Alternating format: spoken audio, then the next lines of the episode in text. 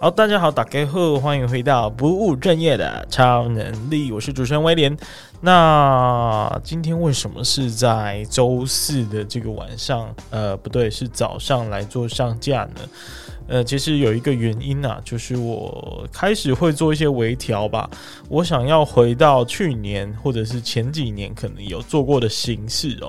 就是会有正片，因为我现在正片是呃访问，通常会访问一个小时。然后呢，呃，我前阵子有在。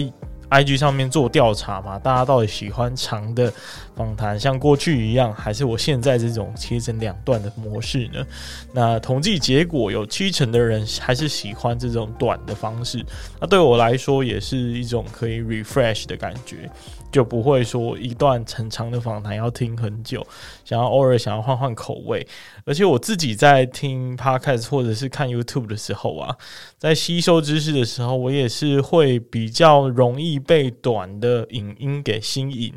所以我才会决定要改成呃每三十分钟为单位去去做一个针对性的主题式访谈。那现在呢，呃，因为也有很多其他的话题想聊哦，所以呢，从现在开始会改成，呃，每周一的上午先上架正式的访谈片段，大概三十到四十分钟。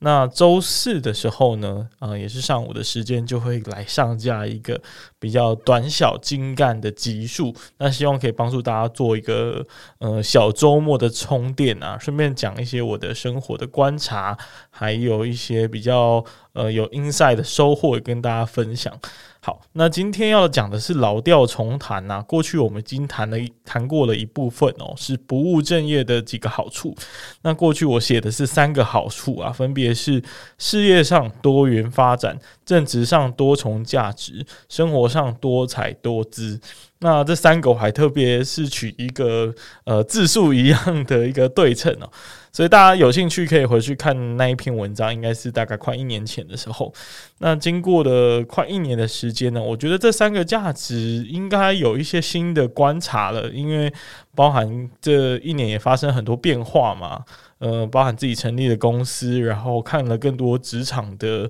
这些体悟，然后也吸收了很多的书本跟讨论的结果。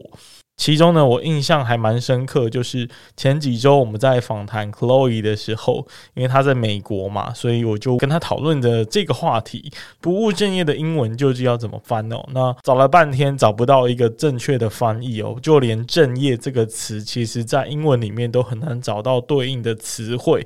对比了他美国生活的经验呢，发现说，诶，其实西方世界的人啊，他们其实不太有所谓正业的这个概念啊，所以更不会有不务正业的这个说法。也就是说，人并没有一个出生或者是呃，在出社会之后被设定。被设计成一个模样哦，并没有这样子的一个概念，大家都可以自由的去做任何枝丫上的变换跟个性的塑造。所以呢，你看这个概念产生了多么大的不同，我是不是应该在将近过了一年之后，重新整理一下不务正业的好处有哪一些哦？综合我刚刚说的所有的观察题目呢，我整理了七个点给大家做参考。好，那我们就开始哦。第一个点呢是抗风险。抗风险的意思呢，就是就像投资一样哦。投资如果全部压注在同一个篮子里面，那这个鸡蛋是不是就会有全部破掉的风险？那假设我们今天把鸡蛋放在不同篮子里面的话呢，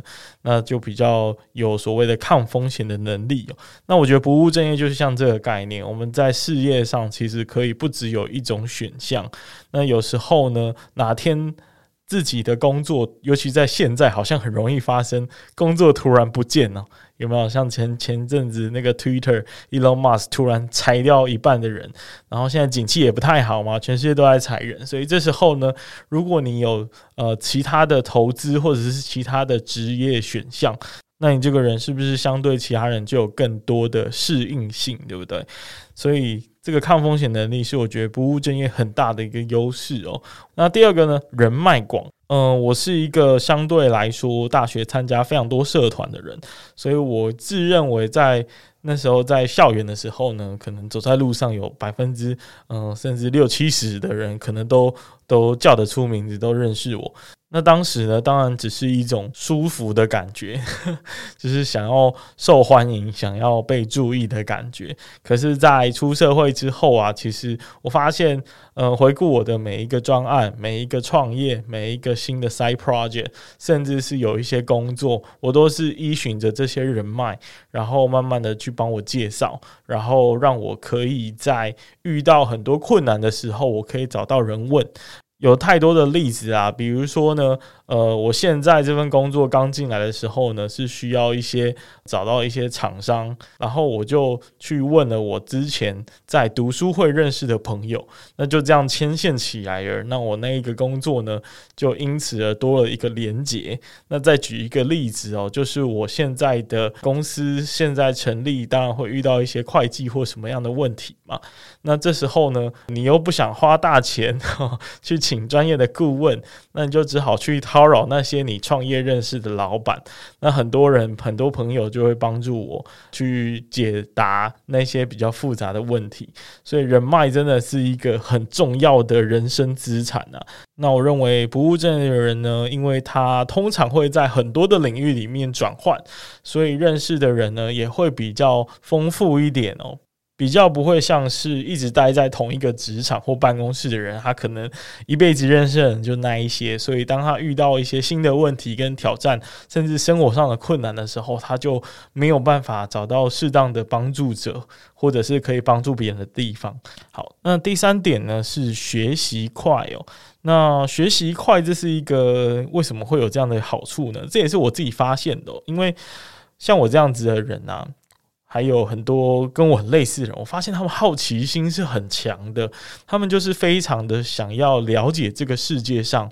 呃，到底发生了什么事情，然后到底呃，我们看到的每一句话是什么意思。像我自己啊，就是我觉得这个有点病态，就有时候走在路上，或者是刚好讨论到某一个话题，然后我发现我不懂那个词，所以我就会停下来，我就会跟大家说：“诶，我现在想要把这个词的意思找出来。”通常是另外一半啊，我就会说：“我现在想很想要知道这一题的答案，所以让我找一下，我们讨论一下，然后我们再继续往前走。”这样很病态的一个做法，但我就觉得，因为这样子，我们能够建立出一个。很快就可以学习到某一项技能的一个快速学习的能力哦。再者呢，就是不务正业的人们呢。他们其实是很容易对一件事情感到有兴趣，可是呢，那个兴趣来得快，可能去得也很快哦，所以马上你就会有一个新的注意力燃烧着我。所以像我大学的时候啊，我突然有一阵子对摄影非常感兴趣，所以我就很快速的呢去找到一些自学的书籍，然后也问了一些呃摄影社团的朋友。那这时候就让我快速的锻炼摄影的技能，然后甚至在一年内就拿到了一些比赛的奖项。所以，呃，因为我们常常会去更换我们自己的领域，不管是出于主动还是被动的。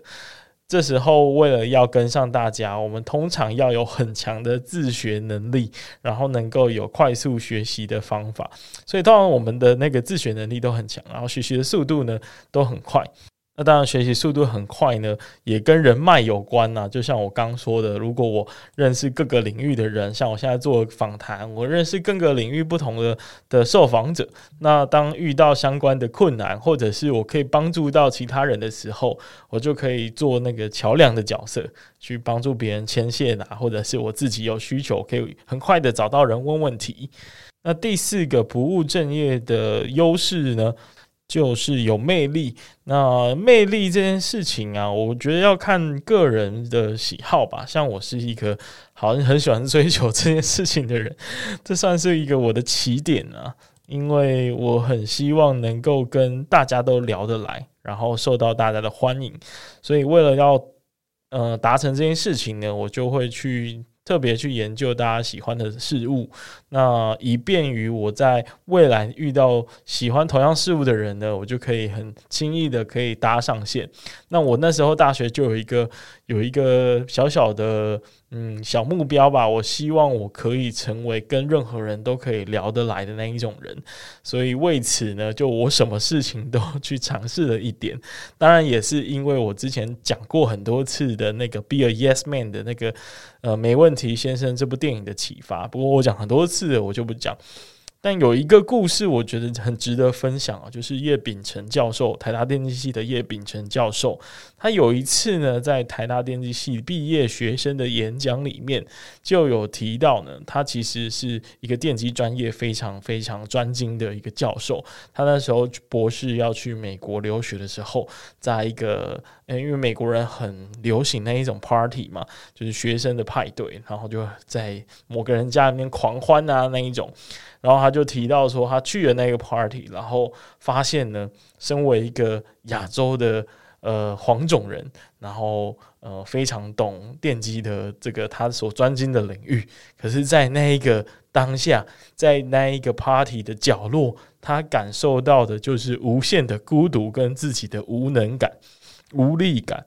那他就以这样子的故事来勉励大家吼，不要成为一个只懂专业、其他什么都不懂的贫乏之人。那我受这句话真的是非常的心灵的冲击，就是我觉得只懂一个专业是没办法变成一个有趣丰富的人的，他只能是一个贫乏、单调、无味、乏味的人。你看都是负面的名词，但我很喜欢追求多元、丰富，然后多彩多姿的这种生活，所以我会嗯理所当然的就去追求这些，去想要去了解、去研究各个各个兴趣、各个喜好，去接触各式各样的领域跟人们，这是呃我觉得很棒的一个优势，就是可以让自己再更有魅力一点。那第五个呢，就是高抗压哦，这个是我。今年下半年吧，才发现的一个不务正业的好处诶。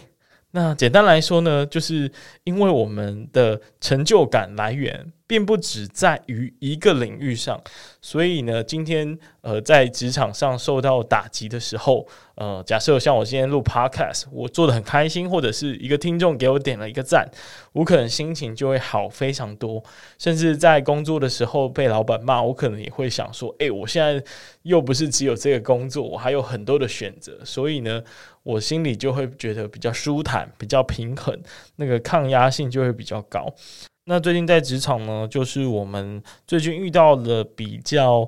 重的一个专案的压力哦，就我们这个 team。那有些的同事呢，就会比较抱怨的这一种感觉。那我相信大家应该身边也很多同事是遇到问题跟状况是先抱怨百分之八十的时间，然后最后百分之二十的时间再来想解决的方法。那我个人是非常非常不喜欢这样啦。然后就有有一一两个，尤其是有一个同事呢，就有一点点的嗯情绪不稳定哦，就他就觉得哇，这个这个地方真是烂。这个长官呢，就是废啊，怎么都听不懂我讲的话呢？然后都都乱做事、乱交办呢？怎么指令都乱下？哦，他就有很强烈的这种排斥的感觉，甚至很想要逃离这个工作。那这时候就让我发现，诶，当如果你把工作这件事情当成你唯一生活的重心或成就感的来源的时候呢，那万一今天这个地方受挫了，万一这个地方老板骂你了，或者是你表现呃表现不好，或者你犯了一个很大的错误，那你瞬间哦，你整个生活就会受到很严重的影响，然后整个心情呢也就会比较容易崩溃，那个挫折跟呃伤心悲伤的抵抗力呢，我觉得就会蛮蛮不够的，所以这是我蛮鼓励大家去不务正业的一个一个原因哦，就是可以分散自己情绪的出口。可以有比较高的抗压性，这是第五点。那下一点，第六点呢，就是想法会比较多了，想法多。那怎样的想法呢？尤其是那一种交叉领域的想法。那我觉得不务正业的人呢，因为他接触了比较多不同的领域，所以他很能够举一反三。比如说今天呢，他可能会在嗯、呃、学习一个哲学的时候，他就想到他在心理学学到的事情，或者是在呃公民学学到的事情。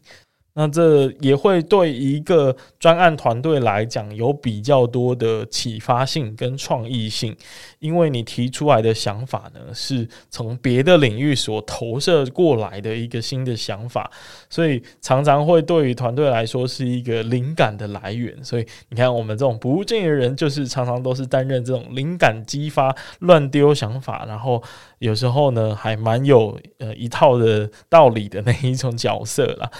好，那最后一点呢，就是我觉得最重要的一点，就是整合力。整合力什么意思呢？就是呃，毕竟我们刚刚其实都有稍微提到了，我们有比较多的机会跟不同领域的人沟通和相处，所以呢，常常呢会比较懂他人的语言，以及我该用什么样子的呃不同的角色去跟不同领域的人适当的沟通。那像我自己呀、我大学是有呃是电机系嘛，那我也去做了辅系，就是气管系。那游走在两个系之间呢，我就发现了一些很有趣的现象。因为电机系的人呢，他会觉得气管系呢好废，就是就是读那些呃还蛮简单的东西。只不得不说，就是对于电机系在读的那些很硬很硬的知识呢，气管系所获取的知识呢，确实比较偏软实力。但是呃，这书本上的知识呢，其实就不会太复杂。但是软实力确实是很难以锻炼的东西，可是通常不会在课本上出现。我必须要帮两边都做一个平反。那那气管系的人可能会觉得，哦，电气系就是很宅啊。然后就是只懂专业，什么都不懂，品牌之类有没有？刚才讲过，就是一群小小科技宅，有没有？好，所以两边的人都不太能够理解对方。可是当我是一个两边都熟悉的角色，两边都处过的呃的一个一个身份的时候呢，我就能够跟两边的人互动，然后懂他们的语言。那我觉得，呃，如果这个在这一个社会环境有一个需要。能够串起各位角色的一个一个身份，一个桥梁者的话，那就很适合我来当了，很适合我这样子的一个跨领域的学习者来担任。所以，嗯、通常我们也会有比较高的整合力，让你可以去串联不同的领域，然后让这个团队呢可以有一个嗯起到一个甚至有点领导性的作用。这是我觉得不务正业人的难能可贵的地方。好，以上就是简单的跟大家分享哦，就是我把不务正业的好处呢，从三个扩增到了七个，而且我觉得更清晰、更清楚、更简单明了，那给大家做参考，希望大家都可以往不务正业的路上迈进。我真心真心觉得这就是我人生的准则，然后也鼓励每一个人。不管你今天是选择一个专业还是多个专业，我都鼓励大家可以往这个不务正业的精神上面去走。因为就像刚说的，我们盘点了七个好处，是不是很多呢？那以上就是今天的节目啦，希望大家还喜欢。那不务正业的超能力，我们下次再见，拜拜。